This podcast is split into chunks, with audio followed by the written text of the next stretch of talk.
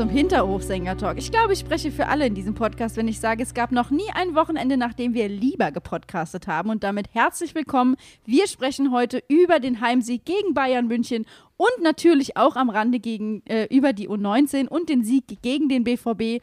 Mein Name ist Felicitas Boos, ich bin hier die Stimme der Vernunft und an meiner Seite habe ich natürlich auch noch Leute und zwar den nur ein bisschen Stimme Jan, hallo, Hallöchen. und den gerade wieder Stimme Bene. Hallihallo. Ja, wir, wir haben uns gestern schon drauf geeinigt, Jan und ich, dass wir zusammen eine Stimme haben, weil er hat die ganzen Höhen und ich habe die ganzen Tiefen. Es hat es hat's bei mir aber so ein klein wenig äh, wieder reguliert. Äh, das einzige Problem, das ich habe, ist, ich habe irgendwie jetzt keine Mitten mehr. Jetzt habe ich tief und hoch. Keine, keine Mittens. Und ich, das Schlimmste ist das Lachen, weil ich dann immer noch klinge wie Pumuckel. Das ist ganz übel. Also Hallo, wieder. Hallo. Ich habe da, ich hab da tatsächlich ein paar andere Assoziationen, muss ich ganz ehrlich Was hast du sagen. denn bitte für Assoziationen? Ja, ich, ich, ihr wisst ja, ich bin so ein bisschen der, der Memesmann bei uns und ähm, da gibt's ja so einen viralen Clip aus Mexiko von so einem Reporter mit nur drei Zähnen. Der hat so eine Lache. Und das ist 1A, du. Und dann sagt er, er wechselt nicht zur Halbzeit. Und da wechselt der Bo. bringt Aaron und der schießt dann auch ein Tor. An seinem 26. Geburtstag. Und dann sagt der Salihamidzic, sie haben den besten Kader in Europa.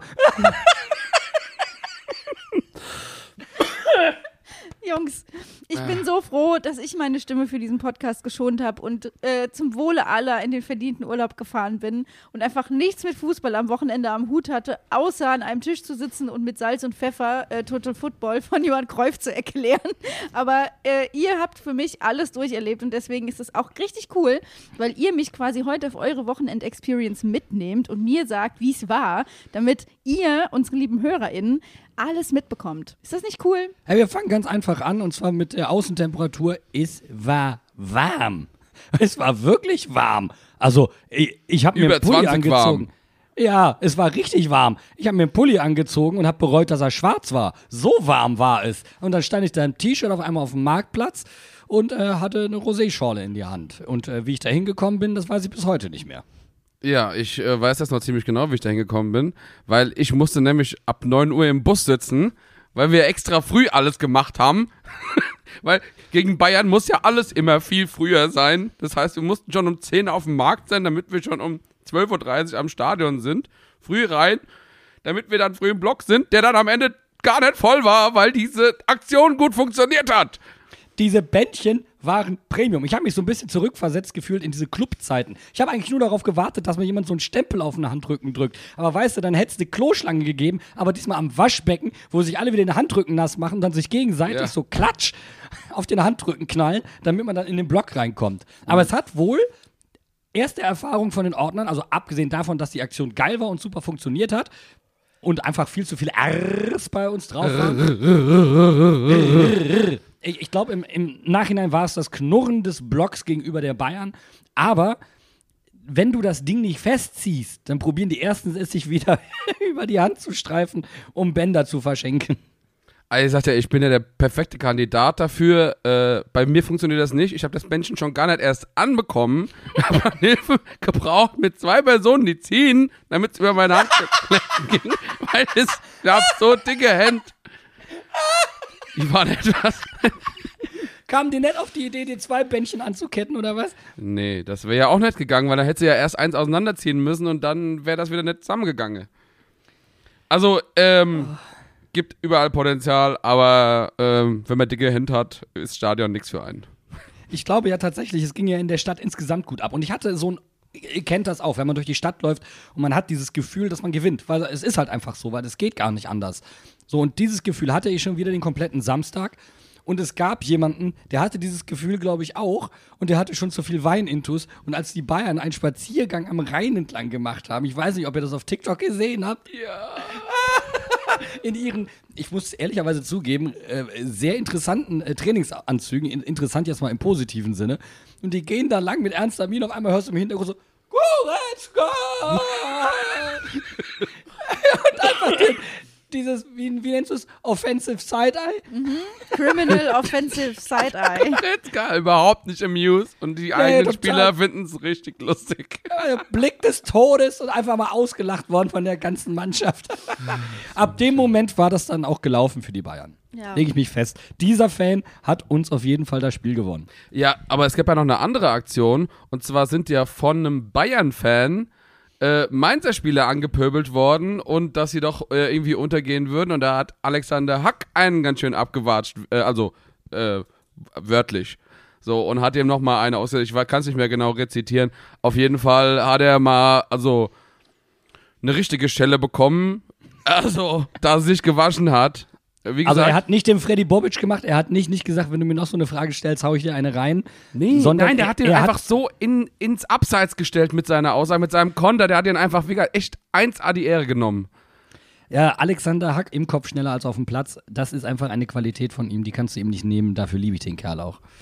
Das, und das ist, ich, also das sind so Vorzeichen für dieses Spiel, die einfach die ganze Woche schon irgendwie mitgetragen wurden. Also ich meine, ich habe ich hab ja quasi, wir haben ja sonntags aufgenommen, weil klar war, ich bin montags nicht mehr in Mainz. Und ich habe das, äh, ich war in den Niederlanden und habe so die ganze Woche eigentlich auf dieses Wochenende hingefiebert, auch weil ich wusste, ich bin nicht da. Und ich wusste ja, ich habe es ja letzte Woche erzählt, immer wenn ich nicht da bin, passieren gute Dinge. Also ich habe wirklich mein Menschenmöglichstes getan, aber ich konnte es natürlich nicht lassen. Da muss ich euch einmal kurz mitnehmen, weil ich glaube, das ist auch was, was viele auf dem W-Block so vereint.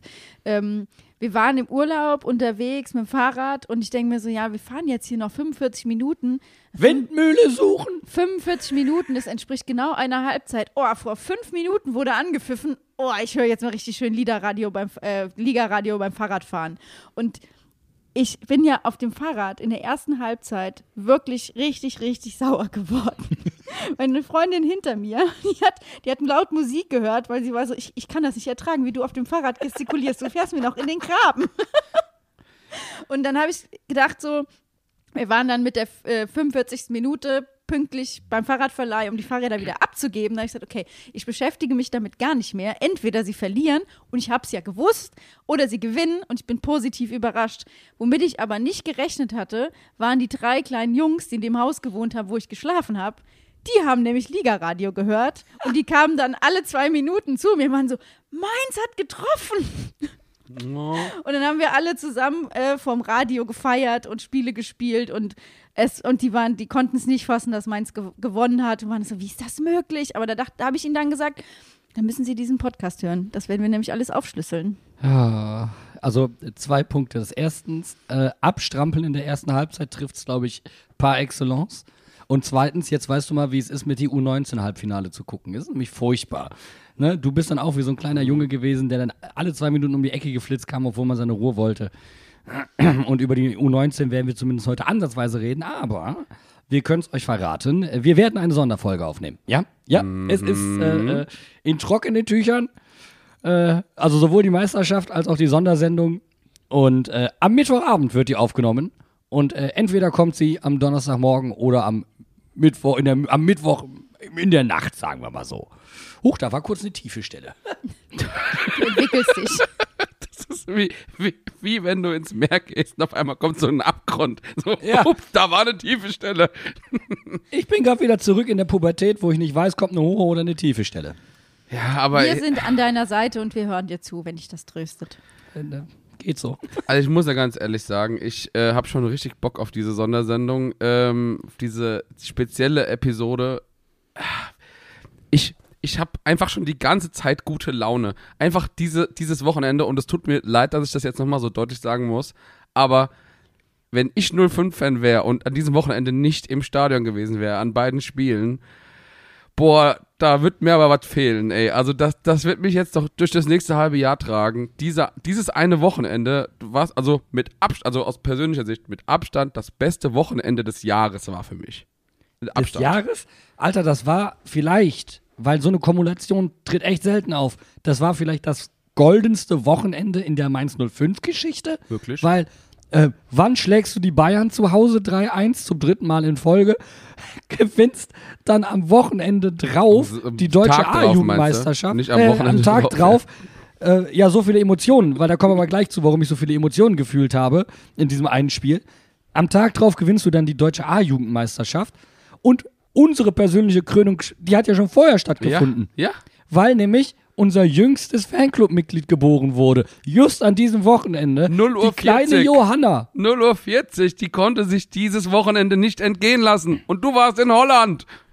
Ja, wäre ich doch mal Johanna. Ja. Aber das, äh, also es kommen noch mehr Momente ähm, zu diesem Überthema, das wir jetzt gerade angerissen haben, die das Ganze vergoldeten. Aber ähm, ja, das erklärt dann auch gleich die emotionale Tiefe. Ich kann euch aber jetzt schon sagen, ich bin vielleicht noch nie so schlecht vorbereitet in ein Spiel gegangen, sowohl stimmlich als auch taktisch, weil ich dir aber auch ehrlich sagen muss, ich mache den taktischen Teil kurz jetzt. Das musst du nicht sonderlich großartig besprechen. Das hat was mit Hochanlaufen und Tiefanlaufen zu tun. Und die Effekte können wir dann später besprechen. Aber äh, sehr viel mehr war da auch nicht zu holen. Das könnte eine wohlüberdachte Antwort von Thomas Tuchel auf der PK gewesen sein. Ja, wobei der wirkte ja eher etwas ratlos und war dann die ganze Zeit, weiß ich nicht. Und es hat sich ein Kollege von der AZ die Mühe gemacht, oder war es der Kicker? Ich glaube, es war der Kicker, zu zählen, wie oft er, weiß ich nicht, keine Ahnung, gesagt hat. Ich glaube, sechsmal, 13 Mal. Es war, also wirklich, dann mir, Junge, das ist ähm, eine Statistik, die mich tatsächlich interessiert hat, die nichts mit dem Spiel zu tun hatte. Und am Ende ist Thomas Tuchel nichts anderes eingefallen, als die Spieler erstmal zwei Tage in Urlaub zu schicken. Ja, aber ganz ehrlich, ich finde, lass, dann lass das Pferd doch mal von hinten aufzäumen. Ist doch okay, bevor wir dann uns äh, wirklich dem Spiel nähern.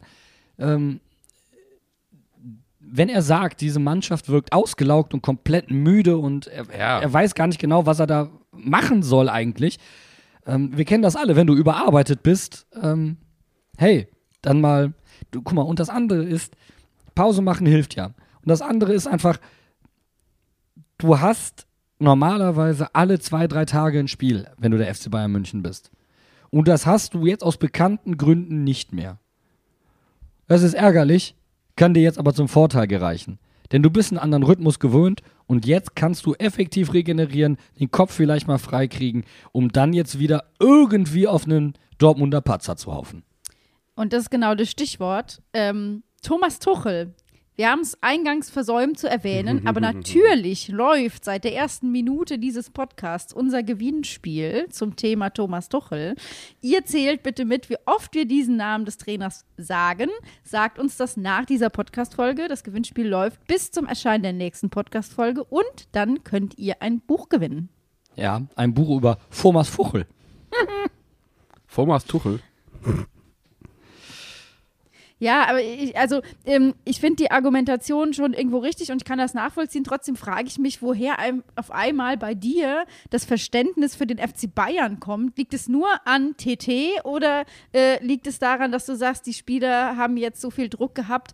Ähm, weil ich muss wirklich sagen, es gibt wenig, was ich nicht kann im Fußball, aber Empathie für den FC Bayern empfinden, das ist auf der Rangliste gerade oberhalb von Empathie für RB Leipzig.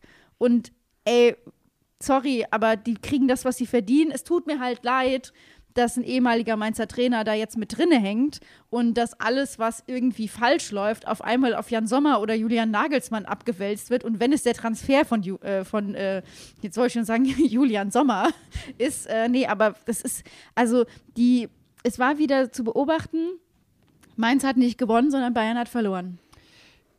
Ja, aber es ist äh, bei dem Spiel äh, tatsächlich auch ausnahmsweise mal die richtige Betrachtungsweise, auch wenn die zweite Halbzeit dann äh, schon verdient war und der Sieg insgesamt auch verdient war.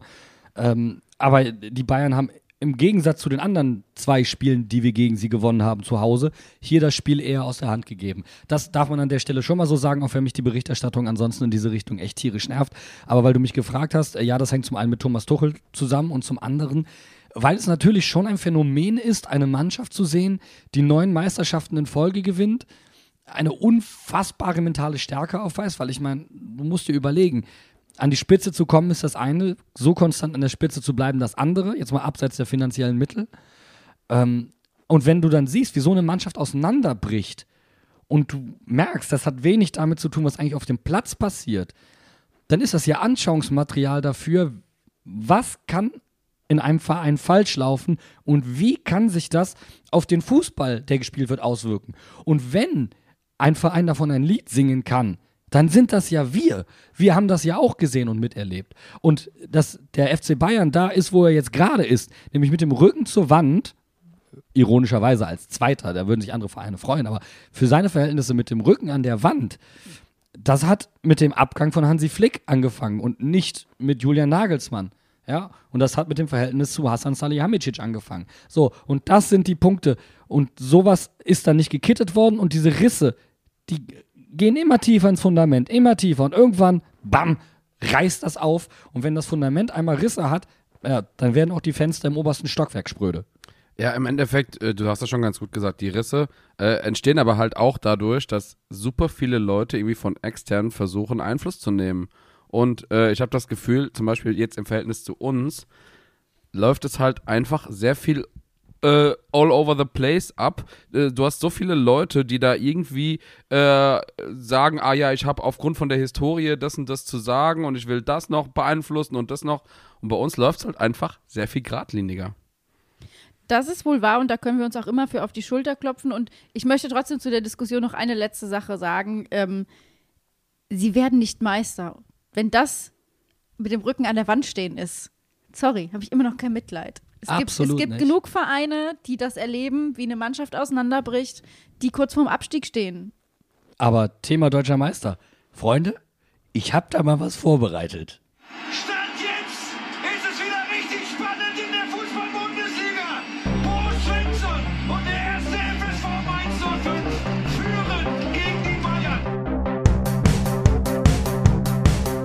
Meiner Sicht hat alles gefehlt. Alles das, was man braucht, um deutscher Meister werden zu wollen. Und ich habe mich gefragt, wer will eigentlich deutscher Meister werden? War das die andere Mannschaft, die auch rote Trikots anhat? Ja, die um jeden Zentimeter gefeitet haben, die Bereitschaft äh, reingeworfen haben, die dieses Spiel gewinnen wollten.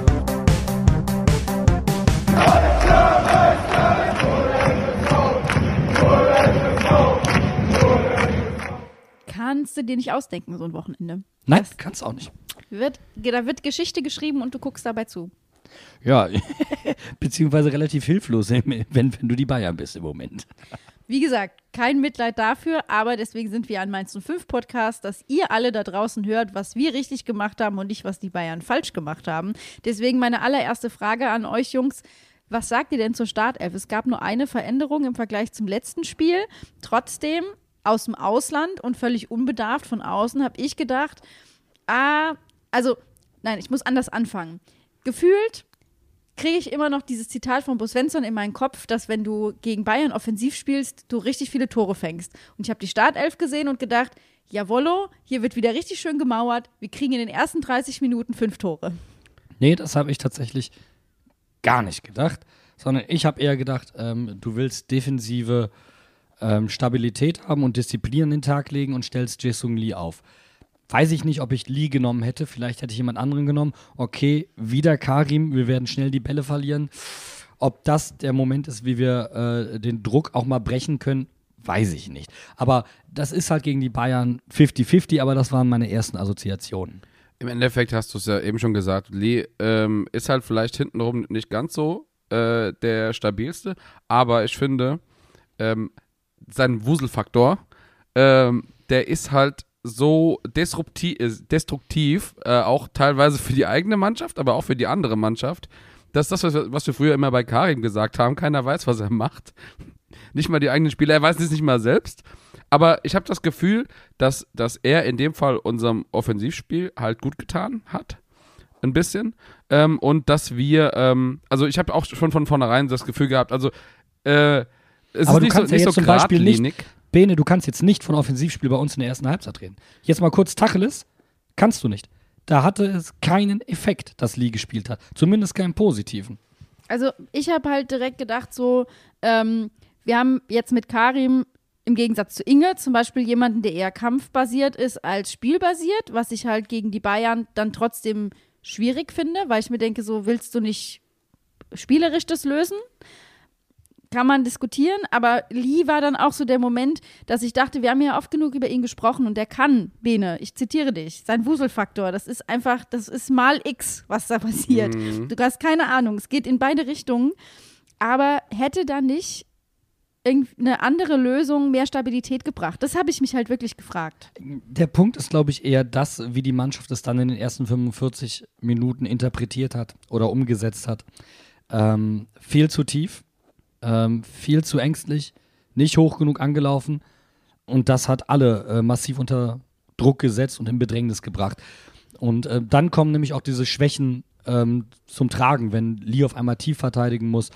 Dieser Wuselfaktor, der ist vorne, kann der richtig gut sein. Aber wenn du es so tief spielen willst, dann solltest du einen Wuselfaktor haben, der vielleicht auch Tempo mitbringt, wie Karim oder Lee. Da, da stimme ich euch zu.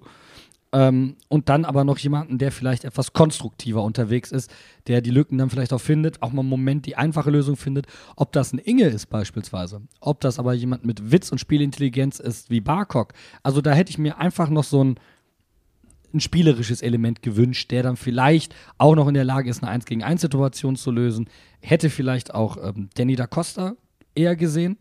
Ähm, gerade gegen einen pfeilschnellen Afonso Davis, wobei sich das Thema sowieso von Anfang an relativ sagen. zügig schnell erledigt Das hat. war ja relativ schnell abgefrühstückt. Ähm, ja, ich sag mal, ich, ich glaube, in, in, äh, wenn ich so ein bisschen so äh, in den Kopf von Bo gucke, ähm, wäre wahrscheinlich die erste Alternative nicht mal Inge gewesen, sondern eher Stach. Ah, ja, absolut. So, absolut. so wie wir es in der letzten Zeit äh, häufig gesehen haben, weil, wie du sagst schon, er ist geradlinig, er, er funktioniert offensiv, aber ähm, bei weitem nicht so äh, wuselig ähm, und ähm, kannst du halt auch mal defensiv einsetzen, wenn es jetzt das, das Spiel äh, wirklich jetzt bedarf, weil er eben nicht äh, diese Riesenlücken reißt.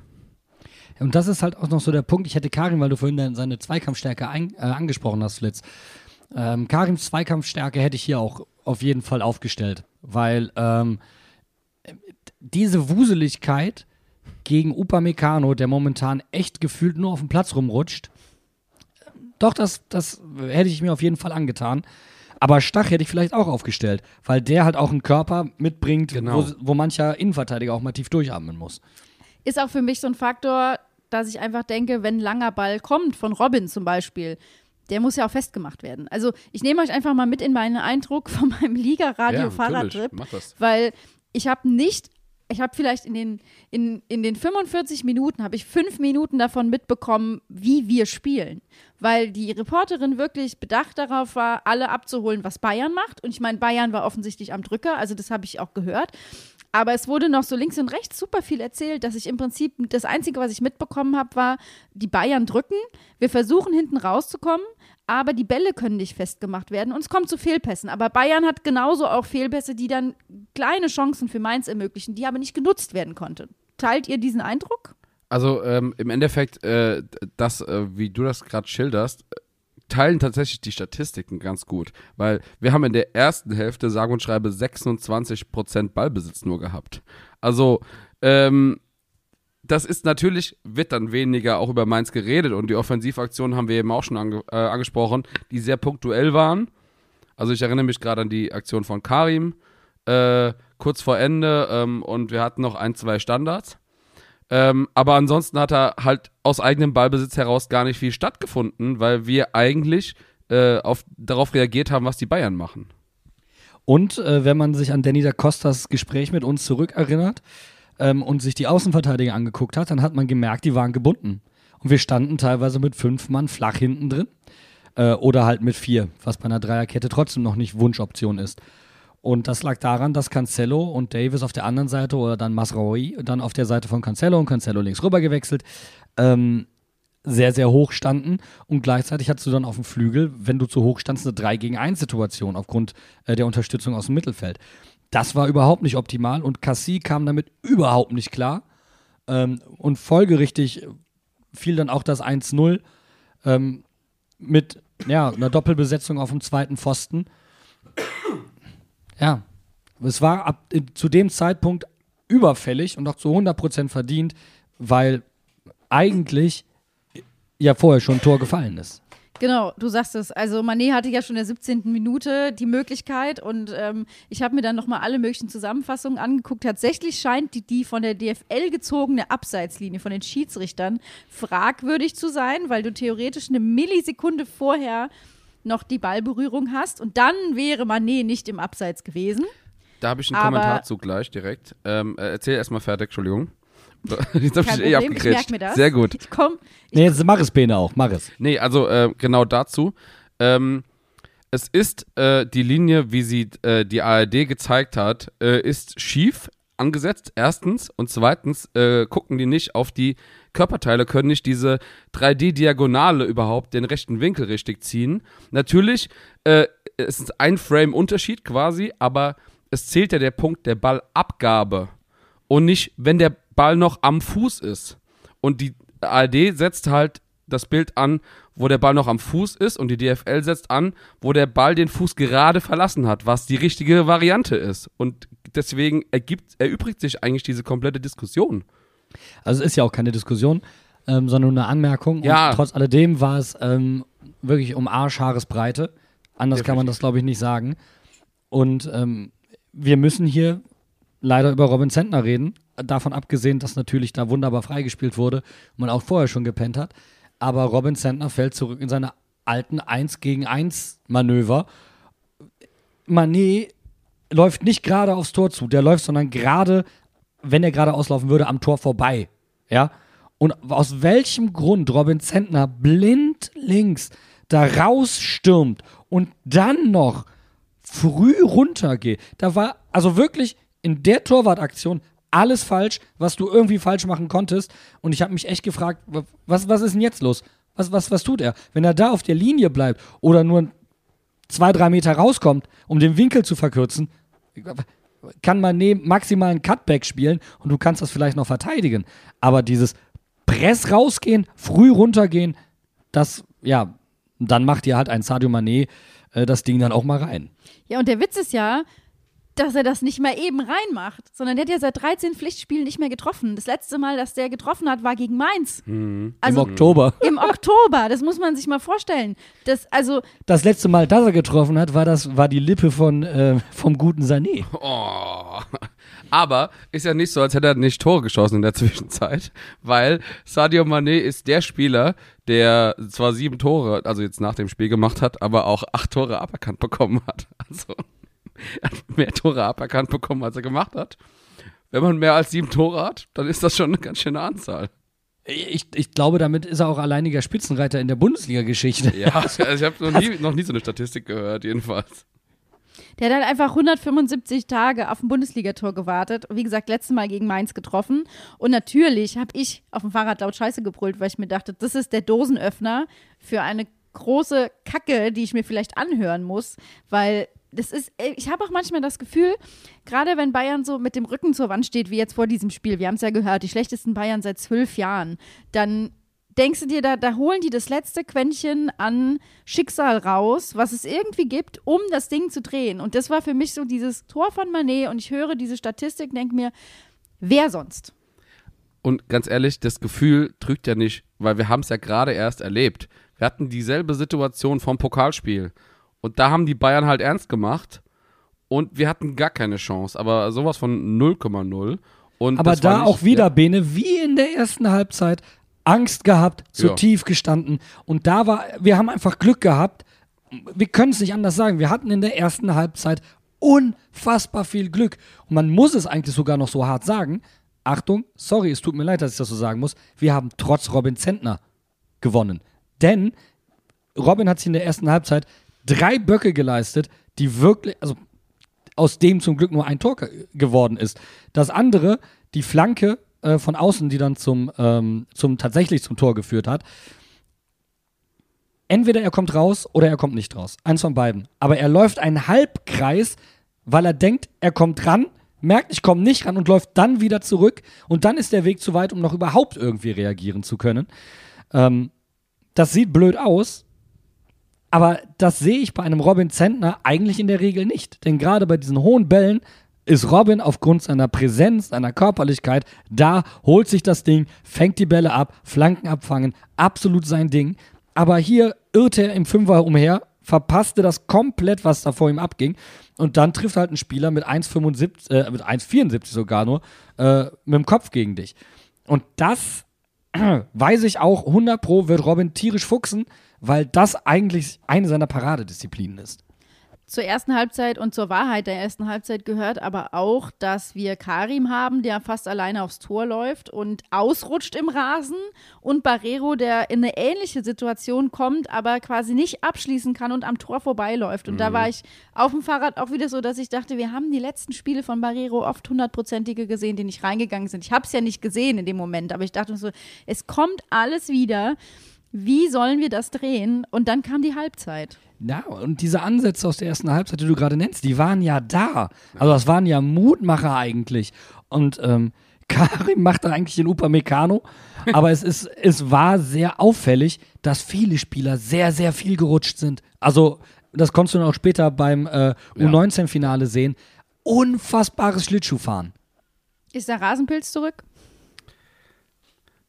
Also ich sag mal, beim, beim U19-Spiel kann man es drauf schießen, äh, schießen, kann man es drauf schieben, dass äh, das Spiel halt äh, 24 Stunden vorher, das Spielfeld vor, schon mal äh, vorher benutzt wurde und dass natürlich der Rasen keine Zeit hatte äh, zu heilen und wieder gescheit anzuwachsen und so. Ähm, bei dem Aber so sah der Spiel- Rasen ja nicht aus. Nee, das der muss sah, nicht auch so, der sah nicht so hart malträtiert aus, aber das heißt ja nicht, dass er, ähm, dass er jetzt nicht äh, halt gelitten hat. Aber prinzipiell rutscht er auf dem Acker schlechter als auf einer glatten Wiese. Und der, ähm, ich, ich weiß nicht, ob sie es ein bisschen übertrieben haben mit dem Wässern, ob der vielleicht einen Tacken länger geschnitten ist als sonst. Zwei Millimeter können da ja, frag mal den Greenkeeper von Wimbledon, den Thomas Tuchel damals ver, äh, verpflichten wollte. Ähm, da, das kann schon was ausmachen. Deswegen, pff, vielleicht ist es sowas Banales, aber gerade wenn du dann große Schritte machst, verlierst du schnell, schneller die Standhaftigkeit, weswegen kleinere, wuselige Spieler auf so einem Geläuf dann natürlich besser zurechtkommen. So wie Ajorg zum Beispiel. Ja, ein paar Ex Genau. wobei ich glaube, wenn der auftritt, sinkt er einfach so tief ein, dass es auch wieder egal ist. Ja, bei Karim muss man ja tatsächlich dazu sagen, dass er den Fuß halt auch vollkommen falsch aufsetzt. Es gibt so eine super Slow-Mo bei der ARD, wo du, wo du so siehst, er hat quasi schon die Fußspitze, also überstreckt. Der kann, der kann gar keinen Grip haben. Da gibt's keine Stollen mehr, da ist nur noch Leder, wo, wo er seinen Fuß aufsetzt. Also ist dementsprechend, das war von vornherein klar, dass der, dass der da hinfällt. Und grätscht sogar noch den Verteidiger super geil ab dabei, muss ich auch nochmal sagen. Genau. Und ich, also ich habe da, das Einzige, was ich dazu im Radio gehört habe, war nur so, das war zu wenig für einen Elfmeter. Und ich habe es mir dann in der Zusammenfassung angeguckt und denke mir so, das stand doch nie zur Debatte. Aber gut, zur Debatte stand, dass in der Halbzeit offensichtlich was passieren muss. Also das war, glaube ich, klar, dass das, wenn das so weitergeht in der zweiten Halbzeit, dass es auf keinen Fall zum Erfolg führen kann. Und es wurde, finde ich, folgerichtig in der Halbzeit gewechselt. Aaron kam für Cassie. Was hat das mit unserem Spiel gemacht? Ich glaube nicht, dass der Wechsel entscheidend für unser Spiel in Gänze war, sondern dass die Grundausrichtung erstmal geändert wurde. Wir müssen mutiger sein, wir müssen nach vorne kommen, ähm, wir müssen früh stören, die sind verunsichert. Es hat mich auf eine gewisse, in gewisser Art und Weise an dieses 1 zu 3 erinnert, als wir damals die Bayern defensiv dominiert haben, wo wir sie zu ihrem A-Game durchs Zentrum gezwungen haben, zu dem sie zu dem Zeitpunkt aber gar nicht in der Lage waren, weil sie ein Stück weit überspielt waren. Und hier haben wir es so gemacht, die sind verunsichert, hoch draufgehen, Druck machen, stressen. Lass mal gucken, wie gut sie denn gerade momentan Fußball spielen können. Denn das ist ja auch das, was Tuchel die ganze Zeit sagt. Ihr habt gemerkt, ich habe nur Tuchel gesagt. Ähm, da fehlt momentan die Konsequenz in den letzten Pässen. Da fehlt die Genauigkeit in den Pässen. Die Genauigkeit für Bayern-Niveau, für Bayern-Fußball. Und äh, das ist dann natürlich ein Mittel, wo du sagst, okay, jetzt keine Angst haben, Jungs, jetzt kein Strich in eine Buchse, rausgehen, Vollgas geben. Und ich glaube, Aaron war dann der sinnvolle Wechsel. weil man sich gesagt hat, Flanken, schön und gut, darüber werden wir auch kommen, aber das kann Aaron auch. Ähm, aber wir brauchen jemand, der vielleicht etwas ruhiger am Ball ist, der vielleicht dann und wann dem Bayern-Druck nicht so schnell nachgibt, der den äh, besseren Ruhepuls hat. Weil ich glaube nämlich, dass die Bayern ein Problem mit Resilienz haben. Also, dass, dass dieses Aushalten von Stresssituationen, wie jetzt zum Beispiel die Tatsache, dass sie, wenn sie gegen Mainz verlieren an diesem Wochenende und der BVB gewinnt, dann sind sie nicht mehr Tabellenführer.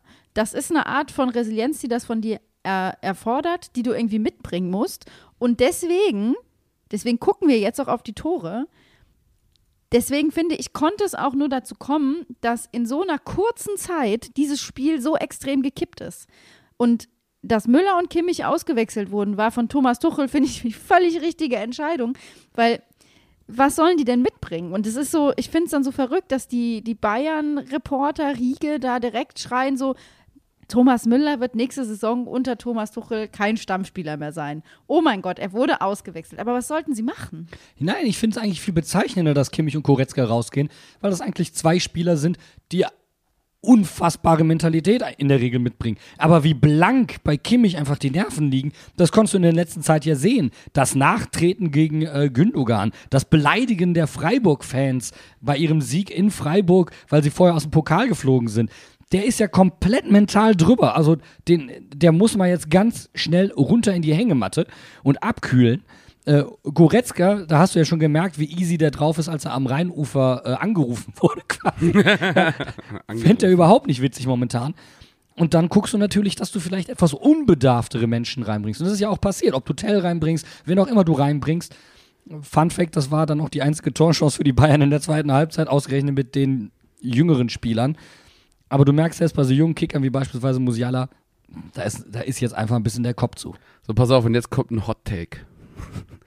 Und zwar, ähm, die ganzen Spieler, die du jetzt aufgezählt hast, ähm, das sind ja auch deutsche Nationalspieler.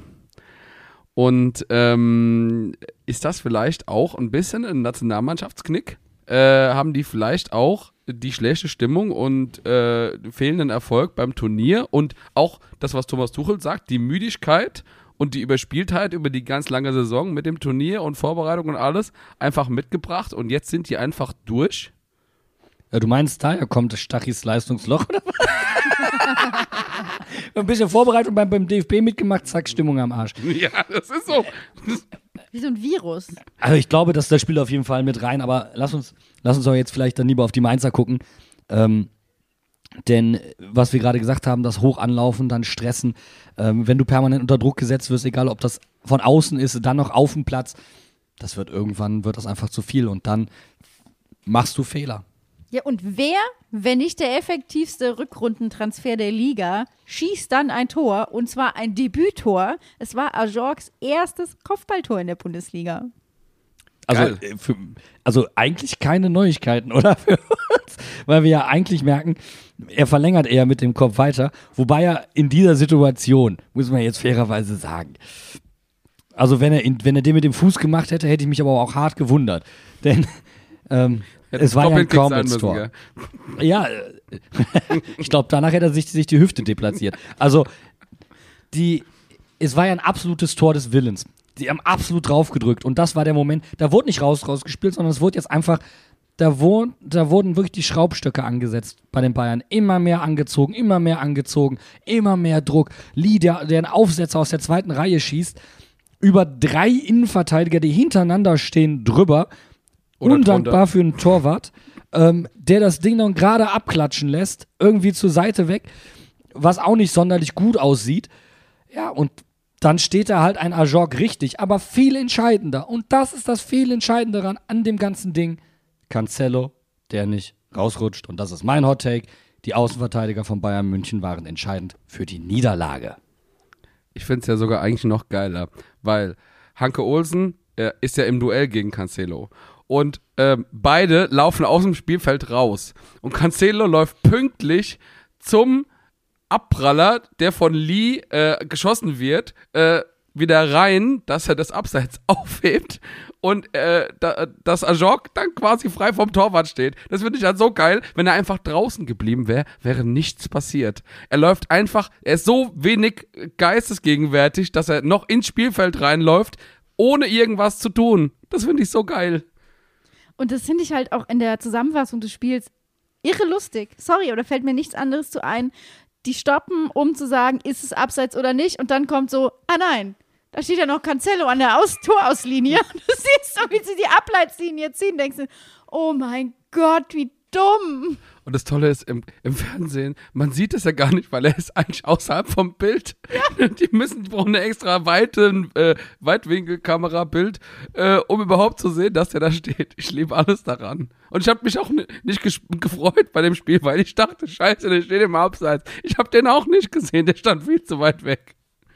Aber wie du einfach merkst, wie die Bayern selbst so starke Spieler wie Jan Sommer kaputt kriegen gerade. Es ist unfassbar. Das war der Top 1, Top 2 weltweit der Torhüter bei Borussia Mönchengladbach. Und jetzt muss er sich Gedanken machen, ob nicht vielleicht Gregor Kobel die neue Nummer 1 wird. Was für ihn doppelt bitter ist, weil das auch noch der Keeper von Borussia Dortmund ist. Also mehr Lose-Lose kannst du aus diesem Wechsel nicht machen. Aber wir wissen doch alle, dass es die Idee von Julian Nagelsmann ma- äh, war, Jan Sommer zu holen und äh, nicht jemand anderen. Das sind halt alles Diskussionen, die machen Spieler auch kaputt. Und das meinte ich vorhin mit von außen, von innen, von außen, von innen. Viel zu viel. Ja, und ähm, ich meine, wenn wir, ich meine, du hast die, d- das eben schon angesprochen, dieses Nachgehen, diese unbedingte Wille. Und äh, da gucke ich einfach direkt aufs zweite Tor von uns. Weil, wenn wir jetzt mal ganz ehrlich sind, ähm, Karim nimmt den Ball nicht richtig gut an und spielt den Ball auch nicht Leo richtig geil in den Lauf. Aber Leo hat so Bock und feuert ihn einfach rein in der einzigen hundertprozentigen Chance, die er jemals, glaube ich, gemacht hat in seinem Leben. Es hat mich so hart an das entscheidende Tor damals gegen den ersten FC Köln erinnert, womit dann auch eine kleine Reminiszenz an äh, Jonas Hector verbunden ist, der nach dieser Saison seine ähm, Karriere beenden wird. Da war dieser, wo er dann so pille gerade steht, weil der Pass ihm eigentlich ein Stück weit zu weit in den Rücken geht.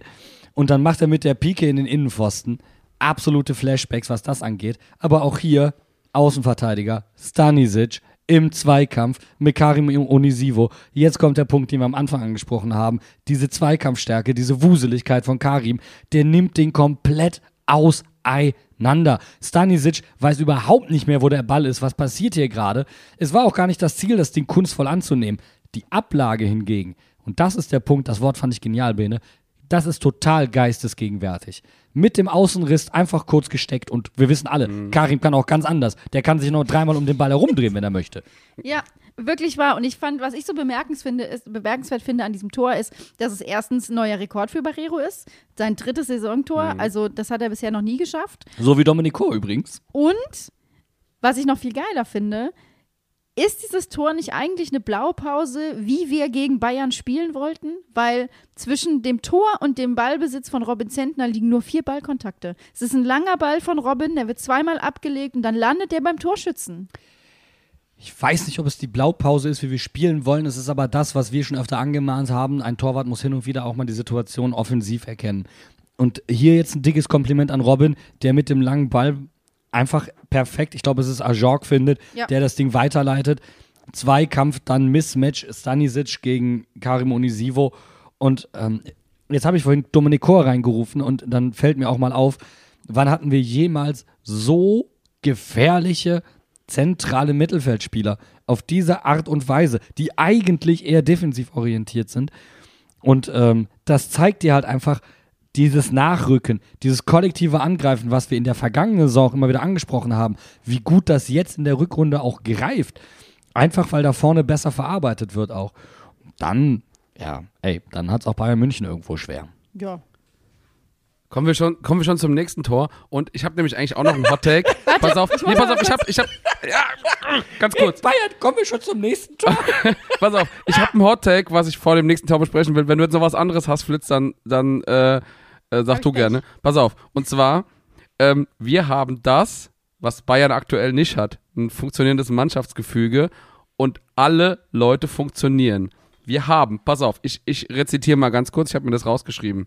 Karim, Assist, und Pre-Assist. Hanke Olsen, Assist und Pre-Assist, wenn wir einfach mal diesen äh, Ball da in, in den Strafraum als Pre-Assist werten. Ajork, Tor und Pre-Assist. Aron, Tor und hat eingeleitet durch seinen Freistoß. Barrero, Tor und das nächste Tor hat er auch eingeleitet mit dem Pass auf Stachy. Das sind fünf Spieler und die sind an allen Toren beteiligt. Ich finde das so dermaßen geil, wie, wie diese Spieler zusammenarbeiten, wie es funktioniert, wie es Klick macht, wie alles ineinander greift. Und das ist genau das, was Bayern gerade fehlt. Das ist genial zusammengefasst. Und auf der anderen Seite würde ich sagen, äh, wenn du es richtig runterbrechen willst, es reicht momentan gegen die Bayern eine Mannschaft zu sein. Ja. Weil Ja. du einfach die Grundtugenden erfüllst. Und das ist ja das, was auch Oliver Kahn bei uns im Thementrainer da sagt. Wer wollt ihr eigentlich deutscher Meister werden? Und das ist genau die Frage. Wer will es denn zurzeit mehr? Und das haben wir die vergangenen Sendungen gesagt. Es ist momentan echt schwer, einen Sieg mehr zu wollen als unsere Jungs. Die wussten einfach, was am Wochenende auf sie zukommt, was auf dem Spiel steht. Die wollten den Rekord für uns. Die wollten zehn Spiele ungeschlagen bleiben. Die wollten Bayern München von der Tabellenspitze kicken. Die wollten zeigen, wenn die ganze Liga hinguckt, und das haben wir ja auch im Gegenteil genauso erlebt, dass wenn die ganze Liga hinguckt und wir einfach völlig, sorry, aber wir haben ja schon so oft reingeschissen in dem Moment. Aber de, es war so gut und ich wollte einfach nochmal auf eine kleine Sache zurückkommen, bevor wir über das 3 zu 1 reden, Bene. Entschuldigung. Barrero mit, wie gesagt, mit neuem Rekord, mit seinem dritten Saisontor. Vertrag läuft nur bis 24. Er ist aktuell in Vertragsverhandlungen. Ich will, dass der unbedingt bei uns bleibt. Der hat sich so krass unter Bus Svensson entwickelt. Der ist so ein wichtiger Spieler für unser Team. Ich wünsche mir einfach wirklich, dass er bleibt. Das Gel dasselbe gilt ja auch, ähm, oder galt auch, jetzt bin ich gerade durcheinander, für Karim Unisivo. Und da sind schon ein paar entscheidende Stellen. Aber die sind für mich zum Beispiel wichtiger als ein Jason Lee. Ein Leo Barrero, mit dem identifiziere ich mich zu 100 Prozent. Das ist für mich Mainz 05 aus dem NLZ. Der hat lange gebraucht, um da anzukommen, wo er jetzt gerade ist. Jetzt bringt er seine Leistung gefühlt zum ersten Mal überhaupt konstant über einen längeren Zeitraum. Hin und wieder hatte er es ja mal dann. Er ist auch von Svensson brutal angezählt worden, zum Beispiel. Also jetzt ist er da, was sein Potenzial eigentlich hergibt. Es wäre schade, wenn er jetzt nicht sagt, okay, ich möchte das mit meinem Heimatverein weiterentwickeln. Aber weil ich den Bub so liebe, traue ich ihm auch zu, dass er genau das nämlich sagt. Das, das habe ich, genau dasselbe Gefühl habe ich auch. Und wisst ihr, was das Geile ist? Der ist erst 23. Wir haben schon ungefähr 100 Jahre Barreros äh, Karriere erlebt. Und äh, es fühlt sich wirklich an, als wäre er schon immer bei Mainz 05 gewesen. Ich, ich könnte mich zurückerinnern, bestimmt vor zehn Jahren war der schon da. So. Und das ist irgendwie für mich, du hast gesagt, der, er gehört hierher. Und ich habe das Gefühl, er ist ein bisschen das Herz und die Seele unserer Mannschaft einfach. Er ist einfach, wir haben uns ja persönlich mit ihm unterhalten an dem, an dem Fanabend. Er ist einfach so ein lieber Mensch. Ich, ich möchte wirklich, dass er verlängert. Und ich, ich traue es ihm zu und äh, ich, es, es, aktuell funktioniert es einfach gerade. Und dein Kopf funktioniert nicht mehr, weil dein Herz überschäumt vor Barrero-Liebe, Ja. was ich zu 100% verstehen kann. Und äh, weil die Felicitas, und da würde ich gerne nochmal anknüpfen, vorhin gesagt hat, ähm, sie wollten es mehr, aber sie hatten auch einen Auftrag. Sie hatten einen Auftrag. Ihr sollt dieses Stadion emotionalisieren für die U19 am Tag drauf. Das war ein Auftrag und dem sind die nachgekommen. Und ich finde, das ist noch viel, viel entscheidender als alles andere, über das wir gerade gesprochen haben. Dass ähm, die U19 hat ihre Jungs abgestellt für die Profis. Ähm, die sind dadurch wirklich auch ins Schwimmen geraten. Und hier haben die Profis für die U19 echt mal zurückgezahlt. Sie haben den Auftrag bekommen, sie haben den Auftrag durchgeführt, sie haben ihn perfekt exekutiert und die U19 konnte auf dieser Grundlage aufbauen. Und ich bin mir sicher, dass dieser Sieg einige, einige noch motiviert hat, am nächsten Tag die Hütte voll zu machen. Mit Sicherheit. Und das ist auch der Moment, wo ich sage, wir haben hier in dieser Podcast-Folge viel zu wenig darüber gesprochen, wie es für euch im Stadion war. Und deswegen bitte ich euch jetzt einfach mal, Bene, mach das bitte. Nimm mich bitte mit auf deine emotionale Reise beim 3 zu 1. Also, ähm, was wir dazu sagen müssen, ähm, das 3 zu 1 ist zu einem denkbar ungünstigen Zeitpunkt gefallen. Ähm, wir hatten einen medizinischen Notfall im Blog und wir haben das aktuell noch nicht ähm, wirklich äh, besprochen. Ähm, und das, das war direkt nach dem 2-1 und hat angedauert bis nach dem 3-1. Und das heißt, wir haben uns gefreut über das Tor, aber es war wirklich bittersweet im Stadion. Wir haben äh, wirklich die Gedanken woanders gehabt als beim Spiel. Was auch einfach daran lag, dass es einfach direkt hinter uns geschehen ist. Ja. Also es war direkt hinter uns. Wir hatten vor uns ähm, ähm, einen Notarzt im Block, der dann ähm, rübergeklettert ist, den wir quasi noch hochgeholfen haben, ähm, der sofort hingegangen ist. Wir haben noch gesehen, äh, dass der gute Herr ansprechbar war. Ähm, man ging erst irgendwie vom Kreislauf aus und dann setzt ja das Kopfkino in einer gewissen Art und Weise ein. Du willst da nicht hingucken, also guckst du weg. Trotzdem zieht deine Aufmerksamkeit immer wieder nach hinten, weil du wissen willst, wie geht's dem Menschen? Ist alles okay? Deswegen waren die Sichtschütze zum Beispiel dann auch total wichtig. Aber ab dem Moment hat das, das Kopfkino erst richtig angefeuert. Ähm, die haben natürlich medizinisches Equipment mitgebracht und alles. Und dann stand da irgendwo an, an der Seite noch ein Defi. Und dann hast du halt ab dem Moment Panik geschoben eigentlich, weil du dachtest, scheiße, scheiße, egal was da gerade auf dem Platz passiert, mir ist das Ergebnis kackegal. Hier kämpft gerade irgendjemand, gefühlt, weil du es ja nicht weißt, mit seinem Leben vielleicht. Ähm, und auf einmal merkst du, wie alles, was vorher deine ganze emotionale Welt ausgemacht hat, komplett banalisiert wird. Und du sitzt und stehst da und bist komplett aus der Welt genommen, weil auf einmal alles auf das Wesentlichste runtergebrochen wird. Und ähm, deswegen liegen meine Emotionen an diesem Wochenende zwischen Johanna wird geboren und hinter mir stirbt jemand gefühlt, plus wir schießen ein Tor gegen den FC Bayern zum 3-1. Und das war in diesem Moment für mich als erwachsenen Mann emotional einfach viel zu viel. Ich stand da und war ein Stück weit paralysiert mit dem Kopf im Himmel und mit dem Herz in der Hölle und hatte kalte Füße. Ja, das, das ging uns tatsächlich allen so. Ähm, wir haben uns tatsächlich dann animiert, das Spiel zu gucken. Wir haben uns gezwungen, dazu das Spiel zu gucken, weil wir haben uns nur entgeistert angeguckt, haben uns darüber unterhalten, was da gerade hinter uns passiert. Und wir haben gesagt, nein, das, das, das funktioniert nicht. Wir müssen jetzt auf, auch auf andere Gedanken kommen. Das hilft keinem, wenn, wenn wir da aschfahl da stehen und so. Und äh, du hast das echt, also ich, äh, po poetischer hätte ich es, glaube ich, in in 100 Jahren nicht ausdrücken können, aber es hat uns wirklich stark mitgenommen und wir haben erst wirklich aufatmen können, als wir äh, gemerkt haben, okay, er ist ansprechbar, er war dann, ist dann aus dem Block transportiert worden, gebracht worden. Ähm, und erst dann waren unsere Gedanken wieder überhaupt möglich, uns wirklich auf, auf den Fußball äh, ja, äh, zu lenken. Und ich fand, das, ähm, das ist Usus inzwischen und trotzdem darf es nicht alltäglich werden, zu erwähnen, wie gerade dann äh, gegnerische Fans dann auch sind, wenn sie den Support mit einstellen und in dem Moment einfach das Stadion leise wird. Aber dann merkst du auch in dem Moment mal, wie wenig eigentlich von den Rängen auf dem Rasen tatsächlich ankommt. Weil Bo Svensson hat probiert, alle zu animieren.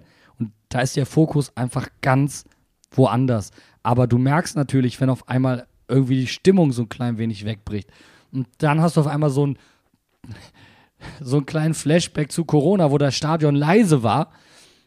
Und was mich aber wirklich ein Stück weit geärgert hat, und dann hat es mich geärgert, dass es mich geärgert hat, war, dass die Gegend gerade auf einmal angefangen hat zu singen. Und ich dachte mir, Leute, ihr seht doch, was hier gerade passiert. Komm, ist ja eben mach mal ein bisschen die Augen auf. Das kann doch jetzt nicht euer Ernst sein.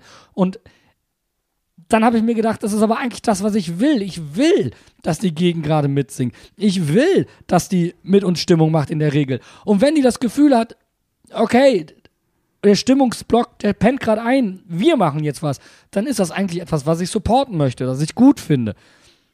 Was dann auch zum Beispiel bei der U19 auf epische Art und Weise funktioniert hat, das war, ich weiß nicht, wann ich das jemals in diesem Zusammenspiel vielleicht das letzte Mal im Bruchweg erlebt habe. Und dann ärgere ich mich darüber, dass ich mich über die ärgere und ärgere mich, dass ich mich darüber ärgern muss. Und das war dann endgültig zu viel für mich. Kann ich euch denn vielleicht ein bisschen zurückholen und sagen, dass wir uns alle für ein Geburtstagskind freuen beim 3 zu 1, für Aaron. Und das fand ich so schön in der Presse zu lesen, dass er wohl in der Kabine vor dem Spiel gesagt hat, ich schieße heute ein Tor. hat er gemacht. Hat er gesagt? Hat er mit. Ja, hat er gesagt. Und Leo Barrero hat es dann hinterher gepetzt. Aber das, guck mal, was kommt denn bitte alles zusammen? Das Spiel der Herzen, Rückkehr Thomas Tuchel, Deutsche A-Jugendmeisterschaft, ein Geburtstagskind trifft, Leo Barrero stellt seinen persönlichen Torrekord ein. Was um Himmels Willen ist denn noch alles an dem Wochenende passiert? Die U19 ist deutscher Meister geworden. Ja, davon mal ganz abgehen. Aber was ist denn noch alles passiert? Statt, statt äh, Aki Koch stand auf einmal Louis Babatz im Tor. Babatz Vater am Rand, der Bum-Bum am Rand und der Halter Halte Babatz im, im Kasten. Und äh, ich mein, wie viel Mainz 05 konnte dieses Wochenende denn noch bereitstellen? Wie viel mehr Mainz 05 konnte man erleben? Ging nicht. War nicht möglich. Dieses Wochenende war Mainz 05 und für mich damit auch das Mainz 05 Wochenende, das ich jemals erlebt habe. Ich weiß nicht, wie, äh, wie dir es jetzt am Endeffekt äh, hinten raus am Wochenende noch ging, aber ich habe dieses Wochenende auch nur Mainz 05 gemacht. Ich war auf dem Markt, um mich aufs Stadion vorzubereiten, war im Stadion, bin nach Hause gegangen, hab geschlafen, hab mich ins Auto gehockt, bin nach Mainz gefahren, ins Stadion, hab auf dem Rückweg noch was gegessen, hab mich auf die Couch gelegt, weil ich so am Arsch war, weil gar nichts mehr ging und hab den Abend irgendwie ausklingen lassen. Es lief nichts außer Mainz 05. Weißt du, das, ist- das ist so eine verrückte Konstellation. Um 11 Uhr Anpfiff. Ja. 11 Uhr. Ja, Mainzer Zeit. 11 Uhr ist Anpfiff. Gegen den Gegner, gegen den wir das letzte Mal schon zu Hause 2009 gewonnen haben. Mit dem Trainer, den wir am Tag vorher rasiert haben. Der gegen seinen ehemaligen Schützling ähm, verloren hat, der, ich glaube, an fünf von sechs Mainzer Siegen gegen die Bayern beteiligt war. Entweder als Spieler oder als Trainer. Du kannst dieses Mainz 05 Karussell so häufig drehen, bis du gaga in der Birne wirst. Das ist einfach. Das, das, also, das tut mir dann auch in der Seele weh, dass ich nicht da war. Aber ich, ich komme noch mal zum Bayern-Spiel zurück und fasse es einfach noch mal auf den Punkt zusammen, was da passiert ist. Wir haben ja schon letzte Woche gesagt, wir treffen hier auf einen angeschlagenen Verein, auf äh, den, die schlechtesten Bayern seit zwölf Jahren. Aber was man dazu sagen muss, ist auch, die Bayern haben bisher elf Punkte verspielt. Damit sind die die zweitschlechtesten in der Liga. Das ist auch wieder am Wochenende passiert. Und wenn ein Spiel nur 45 Minuten dauern würde, dann wären die Bayern schon mit 19 Punkten Vorsprung Meister. Diese zweite Halbzeit war so unfassbar wichtig und ist auch ein Schlüsselelement für Bayern. Also zumindest ein, eine Halbzeit in irgendeiner Art und Weise. Und weißt du, was das Perverse ist? Wir können noch mal eine Runde drehen im Karussell. Das ist der erste Sieg nach Rückstand diese Saison, den wir hinbekommen haben. Gegen wen? Ja, natürlich gegen die Bayern. Boah, weil sonst, weil sonst ist ja eh, drunter machen wir es halt nicht. Ja, und das Geile ist, bei Bayern kannst du es quasi drehen. Das letzte Mal, dass die nach eigener Führung so oft Punkte abgegeben haben, war vor 13 Jahren. Die kriegen das auch nicht hin, so einen Sieg über die Zeit zu bringen. Der, die 1-0-Führung, wir, wir haben es ja jetzt auch äh, oft genug gesagt, manchmal sprechen die Zahlen für sich, aber eigentlich hat das auch für uns gesprochen, dass die Bayern in Führung gehen. Also nicht aus der Sicht, dass wir sagen, immer wenn wir, wenn wir äh, in Rückstand geraten, verlieren wir, aber theoretisch war klar, die Bayern können es eigentlich nicht halten. Das ist echt faszinierend, äh, was dieses Wochenende sich einfach hier über, über unserem schönen Stadion kumuliert hat, welche Geschichten entstanden sind. Und, und dann wird Guido Schäfer in Doppelpass eingeladen. Eine Mainzer Guido Schäfer, die Legende. Mainzer Legende. Ey, Bene, jedes Mainz 05 Wochenende braucht einen guten Witz. Das ist einfach so. Alle hätten sie einladen können. Wirklich jeden einzelnen. Tausend Leute hätten sie einladen können. Aber doch nicht Guido Schäfer. Sie hätte Daniel Meuren als Thomas Tuchel Biograf einladen können. Das Ding ist, ich glaube, es ist eher andersrum. Wie viele Leute wurden angefragt und haben Nein gesagt, bis sie an der Liste bei Guido Schäfer angekommen sind? Ach, ich, also ich kann mit meinen Statistiken noch genauso weitermachen. Also bei Bo ist es wirklich so, die Bayern scheinen ihm zu liegen. Ähm, sechs Siege, zwei Remis, vier Niederlagen. Das ist absolut spitze. Ähm, der FC Bayern hat zum ersten Mal in dieser Bundesliga-Saison drei Gegentore kassiert. Das ist auch diese Saison noch nie passiert. So übrigens auch wie Leipzig. Äh, und das letzte Mal, dass Bayern vier Pflichtspiele hintereinander verloren hat, das war unter Nico Kovac. Und damit beende ich diese Statistikrubrik. Ich habe aber, ich habe aber noch ein paar Ajok-Statistiken, die ich eben vergessen habe vorzulesen. Es ist auch, es finde ich auch geil, weil der kam ja äh, nach Mainz ähm, nach einer richtigen Scheiß-Hinrunde. Der hat ein Tor gemacht in 14 Spielen und hatte in der Rückrunde vorher äh, vier Tore und drei Assists nur. In, nein, Moment. In 2023 insgesamt vier Tore, drei Assists. Er hat sieben Scorer gemacht in 2022. Ich glaube nicht, dass er 23, Ja, Entschuldigung. 22. Wir versprechen uns alle 100 Mal heute. Mann. Also, sieben Scorer in 30 Spieltagen. Jetzt hat er sieben Scorer in 13 gemacht. Der ist richtig in Form. Der ist so in Form wie seit drei Jahren nicht mehr. Und ich lieb's einfach, dass der einfach hierher kommt und bupp, funktioniert. Hat drei Spiele gebraucht, glaube ich. Weißt du, was ich immer so geil finde bei Mainz 05? Egal, ob du einen Bo Svensson anguckst, egal, ob du einen Nicole Czernoweski anguckst, egal, ob das ein Wettklo war, ein Müller, das sind alles, oder auch, auch so, so, so, so ein, äh, wie hieß er nochmal? Judgewell Q, das sind alles so Spielertypen, die vom Körperbau immer etwas wurstig waren, aber irgendwie ihre Genialität mitgebracht haben und auch total für Mainz 05 standen. Aber Ajorg toppt diese Wurstigkeit auf eine elegante Art und Weise. Der verbindet Dinge, die hättest du niemals gedacht. Das ist unfassbar. Der hat diesen, diesen Pflaumenwuchs an der Wange, wo er, glaube ich, den Bart so ein bisschen hoch machen möchte. Das ist auf eine gewisse Art und Weise niedlich für jemanden, der 1,97 groß ist, der aussieht, als ob er aus dem Schrank kommt. Das ist unfassbar, was der Kerl bei mir für Emotionen hervorruft. Das ist alles, was Mainz 05 eigentlich ist. Vom Körperbau sieht er nicht aus, als ob, ob du sagen würdest, yo, Profifußballer. Ist er aber und ein verdammt guter noch dazu. Und das finde ich so geil, wenn man sich unsere Torschützen gegen Bayern anguckt. Du hast Aaron, der eigentlich der Freistoßspezialist ist, der aus seiner Paradeposition sein Tor schießt. Du hast Barrero, der immer kämpft und nach vorne geht, seine Saison vergoldet mit seinem dritten Saisontor. Und Ajorg, der einfach effektiv as fuck ist und eingeschlagen ist wie eine Bombe. Und weil wir gerade bei Ajorg sind, bringe ich jetzt einen richtig harten Hot Take. Einen richtig harten Hot Ein Take. richtig hotten Take. Einen richtig hotten Take. Ein Hotdog Take quasi. Ich habe so eine Idee, aber sag mal. Bayern München wird sich intensiv um Nelly Viper bemühen. Es fehlt der Stoßstürmer, ein junges deutsches Talent, das jetzt schon bewiesen hat, dass es in der Bundesliga sehr gut zurechtkommen kann. Das trifft ohne Ende, das jetzt deutscher Meister geworden ist, als einer der Leader dieser Mannschaft und der die Fritz-Walter-Plakette in Gold geholt hat. Jemand, der das komplette NLZ von Mainz 05 durchlaufen hat, der weiß, worauf es ankommt. Ähm, vielleicht probieren sie es noch nicht diese Saison. Aber ich kann mir nicht vorstellen, dass die Bayern sich Nelly Viper allzu lange aus der Ferne angucken wollen.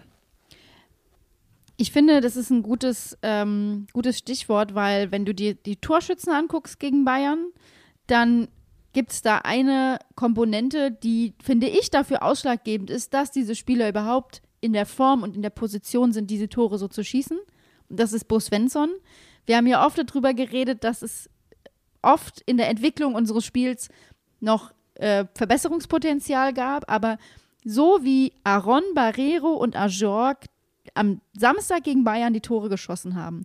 Das liegt auch daran, wie Bo Svensson diese Mannschaft führt und entwickelt. Und ich fände es so schade, wenn Nelly Viper sich das entgehen lässt. Ich würde Oh ja. so gerne sehen, wie er Nelly entwickelt. Ich glaube auch, dass ähm, Nelly da Bock drauf hat, mal ganz unabhängig davon. Ähm, jetzt kommt es darauf an, dass er genauso viel Charakter hat, wie es aussieht.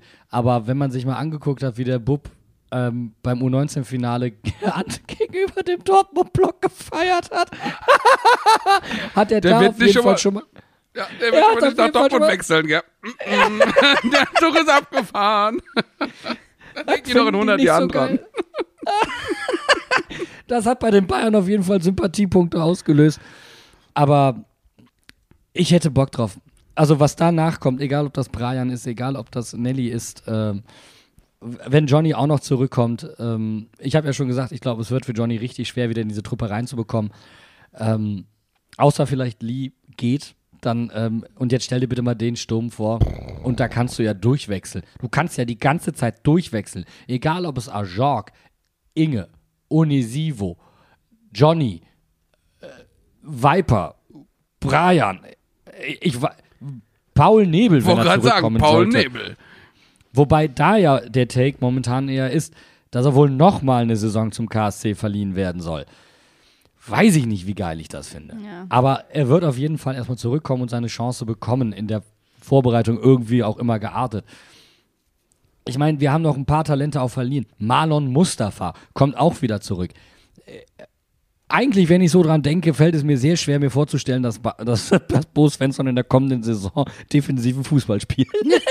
Der hat nur noch Stürmer im Kader. Ja, äh, jetzt Aber- überlegt mal, ganz kurz, wenn wir, wenn wir uns jetzt mal ein bisschen besinnen, wie wir gerade über Bo, das Spiel unserer Mannschaft und so reden, wenn wir uns mal gefühlt fünf Wochen zurück entsinnen, haben wir doch darüber geredet, dass Bo jetzt aktuell noch nicht so gut ist, das Spielsystem gescheit durchzubringen, äh, Spiele auszubilden und wir haben uns aber komplett um 180 Grad gedreht. Nee, sehe ich anders. Muss ich dir auch knallhart widersprechen, weil ähm, wir auch mit Benny jemanden als Gast hatten, der klar betont hat, wie das NLZ rangerückt ist. Wir haben aber gesagt, was gefehlt hat, ist die, ähm, die Rücksicht, der rücksichtsvolle Einsatz der U19-Spieler. Und ich glaube, das hat sich äh, verbessert. Oh die ja. Zusammenarbeit mit, dem, mit der Jugend. Ähm, ich glaube, da hat man gemerkt, ah, da sind ein, zwei Dinge fehlgeschaltet. Das, was ich viel, viel geiler finde, ist, es ist vor ein paar Wochen und es werden immer noch, logischerweise, Fehler gemacht. Nur was ich so faszinierend finde, ist, die gehen die an. Und die probieren diese Fehler nicht zweimal zu machen. Und das ist das, was in den letzten Wochen passiert ist. Fehler wiederholen sich in der Regel zurzeit nicht mehr. Und das schlägt sich halt eben auch tabellarisch nieder. Wir sind mit, also wir sind Tabellenzweiter in der Rückrundentabelle hinter Dortmund. Ähm, zehn Spiele ohne Niederlage. Das ist die aktuell längste Saison aller Bundesligisten. Neuer Rekord für Bus Svensson und Vereinsrekord. Also besser wird's wirklich nicht. Und das, das, das gucken wir uns einfach gerade an. Wisst ihr, was noch viel geiler ist, was ich auf Twitter ein paar von unseren, äh, aus unserem äh, Twitter-Bubble gesehen habe? Wir können übrigens rechnerisch noch Meister werden, fünf Spieltage vor Schluss. Ich meine, muss, muss Himmel und Hölle wirklich alles eintreten. Äh, aber wir können noch Meister werden. Stell, jetzt einfach nur mal kurz, weil wir das so selten tun. Aber jetzt stell dir mal bitte vor, Mainz in Dortmund und wir schnappen denen die zweite deutsche Meisterschaft weg. Außerdem werden wir Meister. Zweimal! Spiel dasselbe Spiel nochmal, dasselbe Spiel nochmal. Ja, gut. Nein, ich, also ich, so langsam fange ich auch ein bisschen daran zu glauben, äh, an daran zu glauben, dass wir theoretisch nächste Saison auch Europa spielen könnten. Ich meine, mit der Youth League, da sind wir ja jetzt safe drin. Das ist schon mal gegessen, das Thema. Aber ich habe den, äh, den lieben, lieben Jungs, die mir so viel Glück gebracht haben, am Wochenende versprochen, dass wir äh, international gegen Spartak Rotterdam spielen werden nächste Okay. Saison. Und äh, da könnten wir auf jeden Fall Karten bekommen und hinfahren. Und Rotterdam ist wirklich schön. Hätte ich richtig Bock drauf. Und wenn das so weitergeht, sehe ich da auch überhaupt kein Problem. Jetzt treffen wir aber nächste Woche auf Wolfsburg. Die haben am Wochenende Bochum mit 5 zu 1 vom Platz gefegt. Sonntagabendspiel, auswärts. Jungs, nach diesen Höhenflügen, die wir jetzt wirklich mitgemacht haben und diesem Spiel gegen Bayern, helft mir. Was erwartet uns am Sonntagabend? Ein ganz, ganz heißer Tanz. Der vorhin schon von uns angesprochene Nico Kovac macht gerade nicht einen auf Thomas Tuchel, sondern gewinnt und auch eindrucksvoll durchaus. Wir haben, ich, ich gucke jetzt ein klein wenig weiter noch. Wir haben das härtere Programm, wenn es um das Rennen in Europa geht. Leverkusen zum Beispiel hat ein leichteres Programm. Wir haben mit Leverkusen und Wolfsburg zwei Mannschaften, die um dieselben Plätze spielen, die 1A in Form sind. Ich lehne mich mal ganz weit aus dem Fenster und sage, selten war das Rennen um Europa so, so spannend. Gleichzeitig war noch nie das Rennen um die Meisterschaft gefühlt in den letzten 20 Jahren so spannend. Plus das Abstiegsrennen war auch seit langer Zeit nicht mehr so spannend. Finde ich auch spannender übrigens aus der Ferne zu betrachten. das ist die spannendste Bundesliga-Saison. Ja, 25 Seit- Jahre. ja, ja, vielleicht jetzt nicht, aber mit einer der spannendsten in den letzten 20. Wir sind dabei. Und ihr auch. Und ihr hört unseren Podcast und ihr werdet über Mainz 5 auf dem Laufenden gehalten bei allen Themen, die rund um die Liga gerade aktuell sind. Das dürfen wir an der Stelle auch mal so sagen. Bene, du wolltest noch was einwerfen. Ja, ich wollte sagen, wir haben es ja ein bisschen auch selbst in der Hand. Jedenfalls nach hinten hin. Wir spielen noch gegen Frankfurt, Frankfurt und Wolfsburg. So, und äh, teilweise die Mannschaften oben drin spielen auch noch gegenseitig gegeneinander. Also, ähm, jetzt wenigstens mal den siebten Platz absichern, das liegt in unserer Hand. Also ich bin jetzt mal, wenn ich mir wirklich was wünschen dürfte, Ja. dann lassen wir jetzt mal alle den Dom in Mainz, schaffen es nicht nach Europa, schaffen einen sehr guten einstelligen Tabellenplatz, was reicht, um Leute wie Leo Barrero und so weiter zu halten und Nelly Weipont, um, um ihnen zu zeigen, da könnten wir hinkommen in der nächsten Saison mit euch.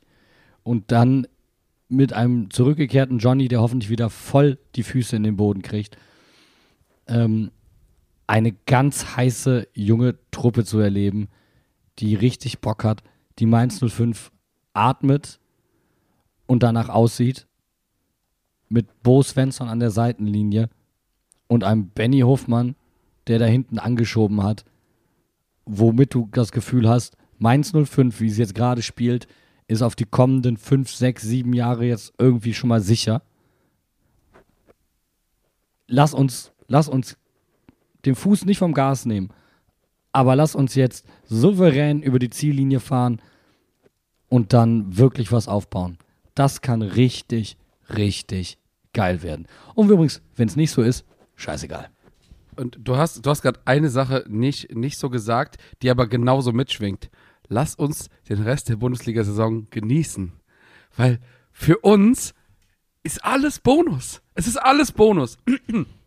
Es, und ich, ich habe richtig Lust auf Bundesliga bekommen. Dieses Wochenende hat mir so Bock gemacht. Ich war äh, fast schon ein bisschen tilt äh, und auch durch die ganze WM und so und ich habe gerade auf einmal richtig hat's mich angezeckt und ich habe Bock auf Fußball. Dieses Wochenende, glaube ich, hat uns etwas gegeben, was uns Corona geraubt hat. Es hat die Verbindung zu diesem Stadion massiv verstärkt.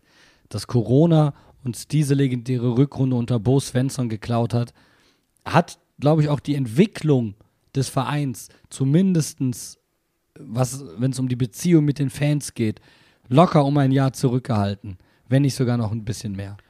Und jetzt, jetzt holen wir uns zurück, was Corona uns genommen hat. Freunde, lasst uns dieses Stadion anzünden. Ich habe nur noch Lust. Und ab jetzt der Rest der Saison ausverkauft. So nämlich. Und das ist es nämlich, weil das sind die Ziele. Es ist nicht, es geht nicht um Europa. Ne? Wir haben letzte Woche drüber gesprochen. Wir wollen mehr als zwei Stürmer haben, die, die zweistellig treffen. So, ich sag das jetzt hier. Ajok Weil ist näher dran als alle anderen gerade. So, der, ne, der nimmt gerade erst Anlauf. Mal sehen, was der gegen Wolfsburg aufs Pflaster bringt. Also gucken wir uns an.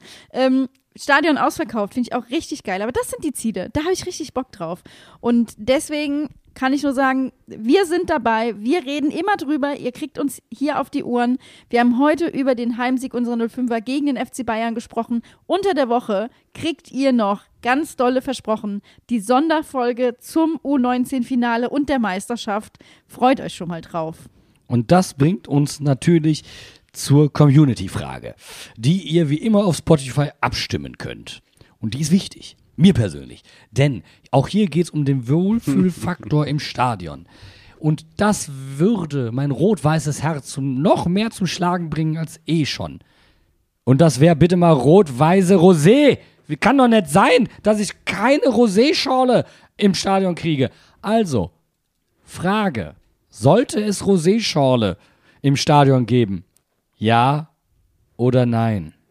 Und wenn das nicht mind mindestens 75% Ja ausgeht, dann haben wir aber irgendwas in der Erziehung falsch gemacht.